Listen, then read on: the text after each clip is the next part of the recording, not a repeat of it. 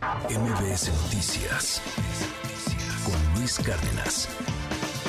Tengo en la línea a Héctor Jaime del Partido Acción Nacional para hablar pues, sobre este mismo tema, el asunto del presupuesto que se va eh, pues eh, para el IMSS Bienestar y que se suponía era una bolsa que tienen los estados de la República. Nos dice Hamlet Almaguer, es que a los 23 estados que se adhirieron al IMSS Bienestar, pues adelante, pero a los otros, a los nueve que faltarían, pues a eso sí no se les toca un peso. Es así, Héctor Jaime, gracias por la comunicación. ¿Cómo estás? Buen día.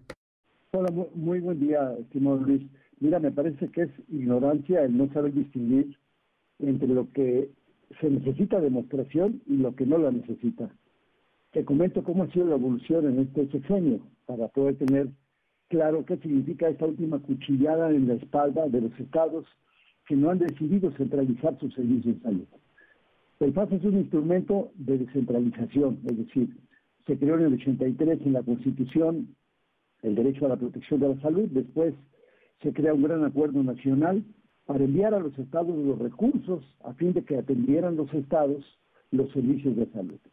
Cuando llega este gobierno, lo primero que dice es que no es seguro ni es popular. Y entonces llegan ellos en el 18, durante todo el 19 estuvieron planeando sobre las rodillas y debo decirte con mucha claridad que los recursos que manejaban los estados de la República, los 32 entidades federativas, eran recursos primero de, FASA.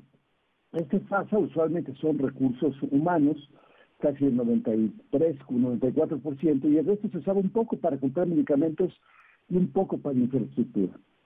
Cuando llegó el presidente Vicente Fox y incorporó el Seguro Popular, se fue incrementando de manera muy significativa otro ramo, aparte del FASA, el ramo 12, este Dame un segundo, Héctor, porque la verdad tengo un problema con, con tu con, eh, la calidad de la voz este, que estamos recibiendo.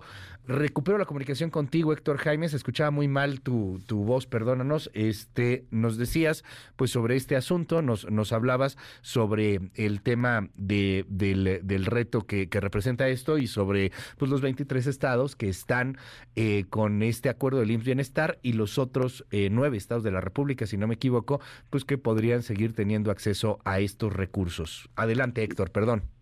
Sí, pero mira, Luis, déjame te platico. Primero, esta nueva institución que se llama Servicio Salud y Bienestar no es el Seguro Social. El Seguro Social de régimen ordinario seguirá manejándose como régimen ordinario y esta es una nueva institución, un organismo público descentralizado que no tenía absolutamente nada.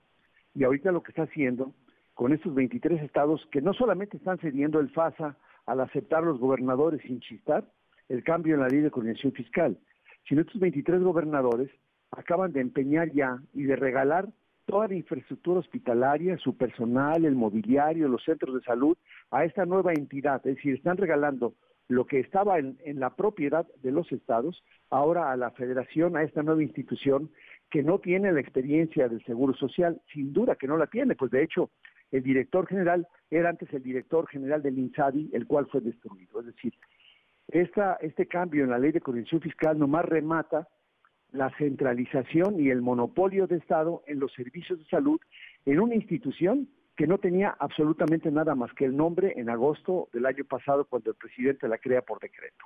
Entonces, que no haya un engaño a la población, decir que aquellos que se adhirieron, fíjate, el octavo transitorio de la ley vigente que se aprobó y que la tenemos, por cierto, con una controversia constitucional en la Corte por, por inconstitucional, el 29 de mayo dice que aquel que firme con los servicios de salud y bienestar se estará comprometiendo por lo menos a una duración de al menos 30 años. Es decir, no ni siquiera tenemos los decretos que en teoría firmaron, no los conocemos porque no han sido publicados en el diario oficial de la Federación. Entonces, ¿qué está ocurriendo? Que hoy tenemos dos sistemas estatales un sistema estatal de los que se adhirieron, manejado ahora por una institución, ya no por el Estado, porque el, Seguro Popular nunca dio servicios de salud, Luis. El, Seguro Popular daba el dinero y operaban los servicios de salud las entidades federativas. Bueno, hoy esas 23 entidades federativas están donando tres cosas, obligadamente, por los siguientes 30 años por lo menos. Sus hospitales, su personal, el ramo 33 que es el FASA, el ramo 12 que les llegaba por el Seguro Popular Ya. Y además, O sea- la aportación que el Estado tenía que dar a la Si, federación. si, por ejemplo, gana otro partido político, cambia todo esto, ¿ya no se pueden salir de ese acuerdo? Ya no se pueden salir. Por O eso sea, le urge al presidente. Órale. ¿ves? Entonces, el INSABI, que era el OPDI Bienestar, Ajá. pues no, no funcionó y lo remataron y ahora ponen esta otra institución para pues, engañar a la población, haciéndole saber que era el INSS. En realidad, lo que te dijo el, el diputado que me antecedió, pues realmente está mintiendo. Porque Hamlet Almaguer. Está, metiendo Hamlet solamente el detallito en el FASA. Ahora, ¿qué le pasa hoy a- al Estado que no que no accede al, al deseo del inquilino del Palacio? Querétaro, Bueno, Guanajuato, Jalisco. que no le dan un peso más. Si tú analizas en dónde están haciendo obra Bueno. e infraestructura, Ajá. no le están mandando ningún peso adicional. Ok. Y están mandando lo que lo que le toca, así a justicia raza, lo que es ramo 12 y ramo 33. Pero el Fondo de Salud para el Bienestar, este de más de 100 mil millones de pesos, no le están dando un solo peso para que basifiquen a ningún trabajador.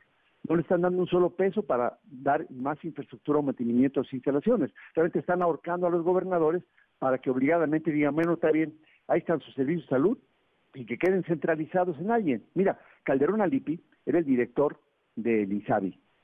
Juan Antonio Ferrer era el titular del INSABI y ahora está como subsecretario.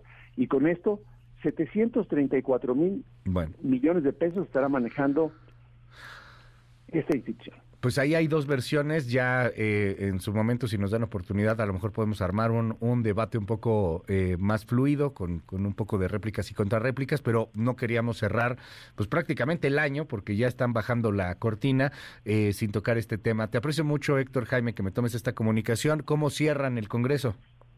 Pues lo cerramos a tambor batiente, creo yo, de- tratando de contener eh, más ideas de este de este gobierno que nos están llevando a un centralismo a ultranza y, y en el caso de salud a una dictadura francamente sanitaria.